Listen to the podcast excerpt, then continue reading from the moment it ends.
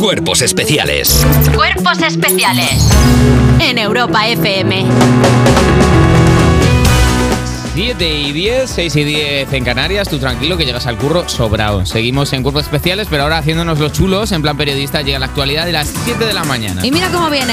Ta, ta, tarracatá, porque los reyes le pegan al cajón flamenco en Cádiz. Y es que Felipe y Leticia iban a asistir a un concierto de flamenco en Cádiz cuando se encontraron en la puerta con un evento para conmemorar el origen peruano del cajón flamenco. Alguien les gritó que había dos libres y se animaron a tocar así. ¡Ole! ¡Eso es el rey! Sí.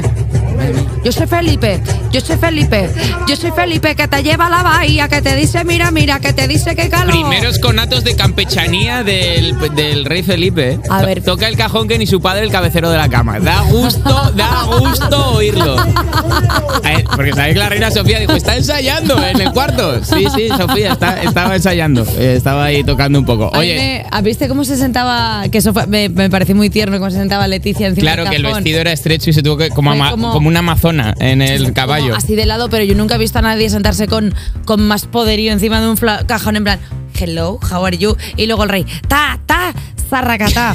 La verdad es que es una estampa. Si no lo habéis visto, eh, os animamos a que lo hagáis en redes. Que la Está verdad de que- gran, de gran campechanía. Yes. Detenido un gurú de las apuestas deportivas por blanqueo y organización criminal. Pues tan gurú no sería si no lo he visto venir. El auto- También te digo. Pero, a ver, un gurú es. Bueno, sí, es verdad. Podía A haber- ver. igual que adivinaba quién iba a jugar- ganar el Valladolid y Levante, Claro, podía haber es como adivinado si yo que soy- venía la policía. Si yo soy chamana de todo, no puede ser que de repente. Claro, no vea- las apuestas para el caso El Pueblo contra Fulanito Fulanes por sus delitos de apuestas deportivas. El autodenominado pronosticador deportivo más seguido de Europa, Juan Gallá, ha sido detenido en su domicilio de Mallorca por presuntos delitos de blanqueo de capitales y pertenencia a una organización criminal. Gallá está especializado en apuestas de partidos de fútbol de segunda y tercera división y en presumir todo el rato del dinero que tiene, que tiene muchísimo dinero. Según dijo, tengo dinero para vivir 12 vidas. Sí, 12 vidas, soy Soy millonario millonario. y el rey es mi padre. El rey es mi padre. Estoy embarazado, eh, soy guardia civil, eh, por favor, no me hagan daño. ¿Sabes que puso un tuit que es bastante gracioso? O sea, que cuando vio que la gente... Que ¿Tú le estaba- seguías? A Claro, ver. porque tú tienes que mover el dinero, claro. A ver, yo haciendo apuestas deportivas cada... Mira, ahora mismo... La gente eh, o sea, que en Movistar no te hace rico. Me acaba de preguntar si quiero, si quiero apostar por Manny Pacquiao. Creo que está de retirado. está en Madrid. Sí. Pues hice un tuit que a mí me hace bastante gracia que pone Hoy veo que mucha gente habla de mí. Ha rescatado un tuit en el que digo abiertamente que tengo dinero. Tengo dinero para vivir 12 vidas. Soy millonario, sí. A quien le... uy, Se compre un pinipón y lo pinte de magenta. Leo vuestras respuestas ¿Qué, qué- desde qué el propuesta jacuzzi. de desprecio más Os quiero- concreta? ¿eh? Me puede gustar incluso un poco su, Tío, ah, su prosa. A mí me parece como guay porque no he dicho.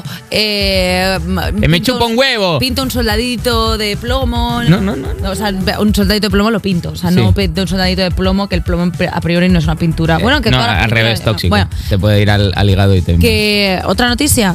Venga, vamos con otra. Vamos enchufados ahí, ¿eh? Mira, me hace bastante, me hace bastante ilusión decir, eh, dar esta noticia porque nacen cinco crías de dragón. De, Oh. como, de Comodo, de Comodo, Oh. en el biopar de Fuegirola. Que le pongan sorianito. ¡Wow! Me haría ilusión. Ni la Calesi se vio criando quintillizos de dragones, pero eso es lo que ha ocurrido en el Biopar de Fuengirola.